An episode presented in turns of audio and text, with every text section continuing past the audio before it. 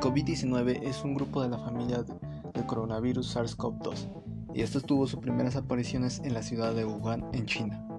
Se cree que este coronavirus proviene del murciélago, sin embargo, varios científicos han demostrado que sí, efectivamente, este murciélago tiene este tipo de coronavirus, pero este tuvo que haber pasárselo a otros mamíferos para que estos mismos mamíferos lo pasaran a los humanos.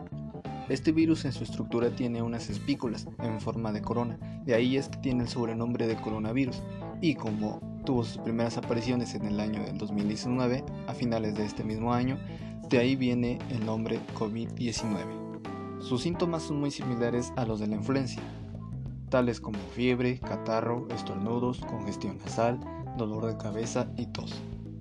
Pero existe algo muy raro, eh, no todos se enferman de la misma manera.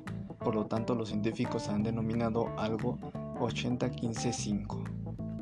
Se le llama 80 a aquel grupo de personas que no se enferman con, gravedad.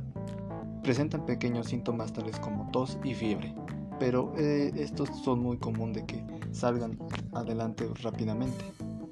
El 15 es el grupo de personas que presentan pocos molestares ante esta enfermedad. Sus síntomas son tos, fiebre y complicaciones al respirar.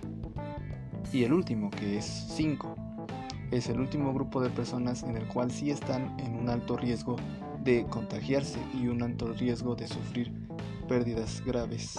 Algunos de sus síntomas son todos los anteriores, pero con mayor intensidad a tal grado de recibir terapias con oxígeno o simplemente los entuban.